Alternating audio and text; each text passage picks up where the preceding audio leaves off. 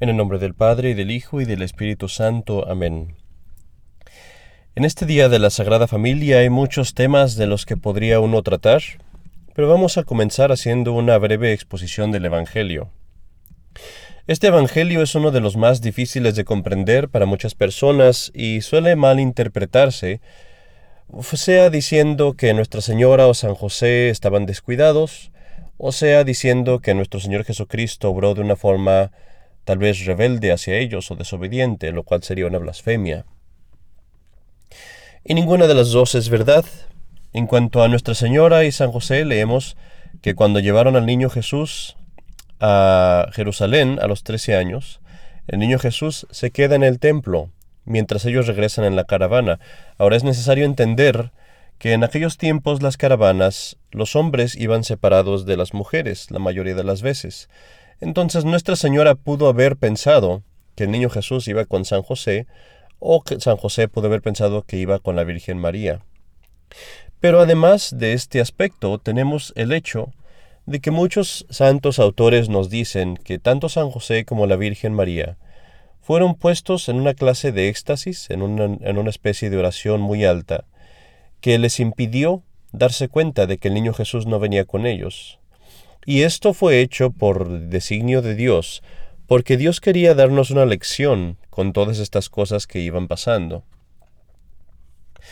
Que nuestro Señor no fue desobediente a la Virgen y a San José lo vemos porque a los trece años era la edad, era la mayoría de edad para el pueblo judío. Y así nuestro Señor al cumplir los trece años era lo lógico que se fuera a ocupar de lo que eran, como él dice, las cosas de su Padre.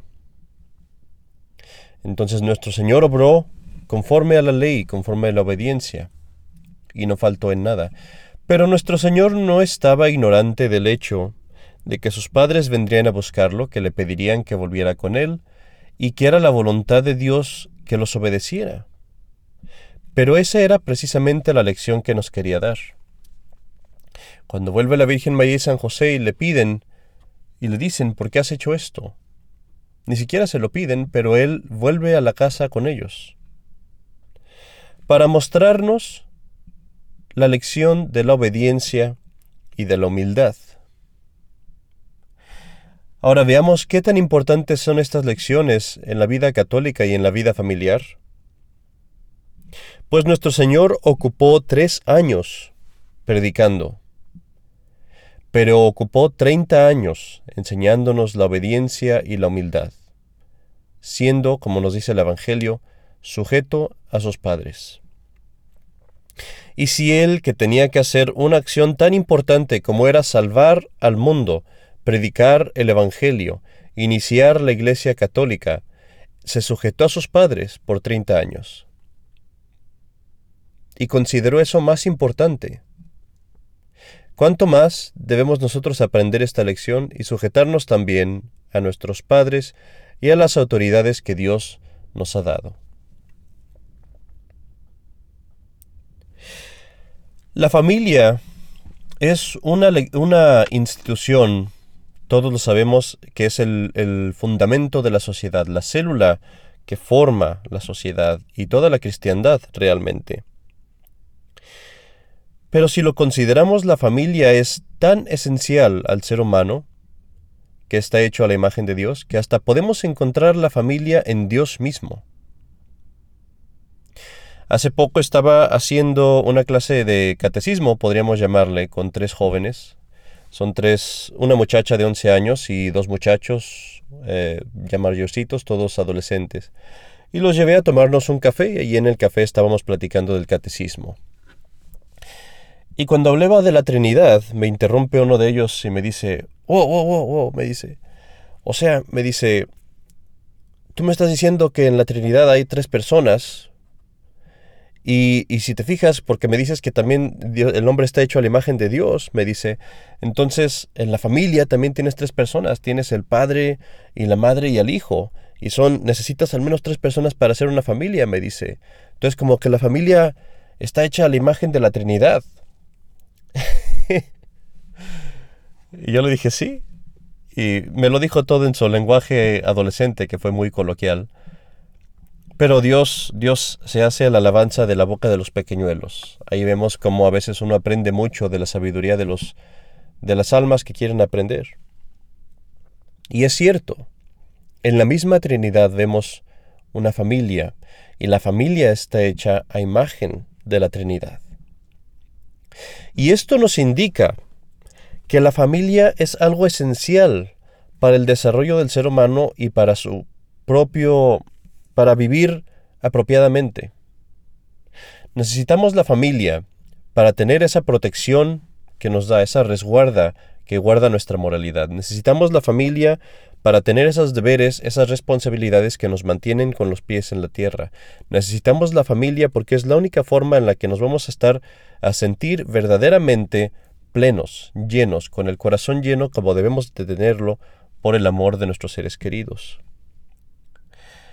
Y tú me dirás tal vez, padre, pero, pero hay sacerdotes, hay hermanas, ellos no tienen familia, ¿no? Incluso ellos tienen familia. Incluso las almas que viven en virginidad, en castidad, quizás incluso un eremita, una persona que vive por su cuenta, también ellos tienen que vivir en un ambiente familiar.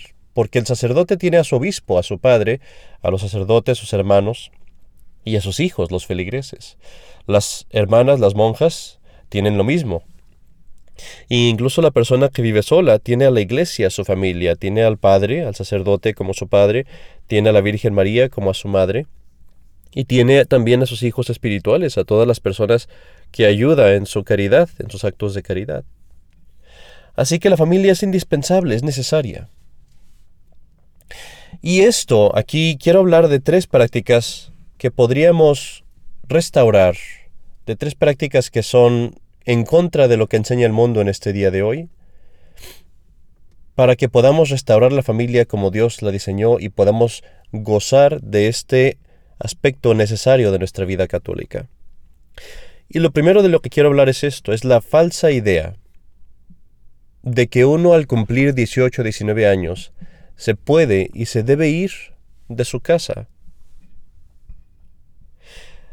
Esto está fundado en el concepto del mundo de, la que, de que la familia es algo accidental, que es algo opcional, que no es fundamental ni necesario para el ser humano. Pero ya vimos que no es así. La enseñanza católica es que uno no se debe de ir de su hogar hasta que es llamado por deberes mayores, sea el iniciar otra familia, sea una vida sacerdotal, sea una vida religiosa, o sea tal vez el tomar un nuevo empleo, o el ir al ejército, o algún otro deber mayor, alguna causa seria que nos motiva a dejar nuestra familia. E incluso en esos casos en los que, por ejemplo, uno va al ejército o tiene que salirse de la casa para ir a tomar un trabajo que se le ofrece en otro lugar, incluso en esos casos uno debe permanecer atado a su familia, conectado a su familia. O en un ambiente familiar. Es un mito esta idea de la independencia y de la libertad, que más bien se le debe llamar libertinaje. ¿Por qué es un mito? Porque siempre somos dependientes de alguien. No podemos vivir absolutamente solos. Tenemos que tener a alguien con nosotros. Y esa dependencia, cuando es en la familia, se da a través de unos lazos sagrados, se da dentro de una protección, de una cierta protección. Estamos conectados a otros y somos dependientes de otros, pero compartimos la misma moralidad, las mismas leyes de Dios, los mismos deberes, los mismos sacramentos, y nos conectan esos lazos sagrados del matrimonio. Pero si uno vive por sí solo, buscando esa, entre comillas, llamémosla independencia, no existen esos lazos sagrados. No existen esas comunes responsabilidades. No existen esa común moralidad, esas restricciones, esas barreras, esas protecciones. Y así lo que pasa es que uno pierde inmediatamente casi la moralidad, la gravedad, en los pies de estar unidos a la tierra y empieza la persona a perderse totalmente. Y esta es la causa, y lo vemos, por la cual tantos jóvenes hoy en día que ponen esto en práctica acaban perdiéndose mentalmente, espiritualmente, moralmente, y acaban a veces hasta perdiendo la fe. Y es porque no están dentro de un ambiente familiar. Otra práctica que ha mermado mucho es la idea, el concepto de que el padre es el sacerdote de la familia. Tiene un, llamémosle, un sacerdocio limitado en la familia. El padre es el que enseña la fe en la familia, es el que corrige, es el que guía a todos y el que preside en las funciones religiosas en la familia, en el rosario, en las oraciones de la mañana, en las oraciones de la noche, al bendecir la mesa. Y una cosa que se ha abandonado es el padre puede dar y debe dar la bendición a sus hijos. Cada vez que el padre le da la bendición a sus hijos, trae sobre ellos la bendición de Dios porque tiene esa autoridad.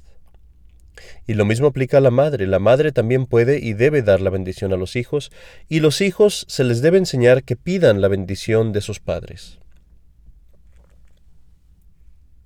Esta bendición se les debe dar cuando van a hacer alguna obra de importancia, cuando tal vez van a salir de la casa por un tiempo prolongado, cuando los hijos, por ejemplo, están queriendo empezar una nueva empresa, deben pedir la bendición de sus padres.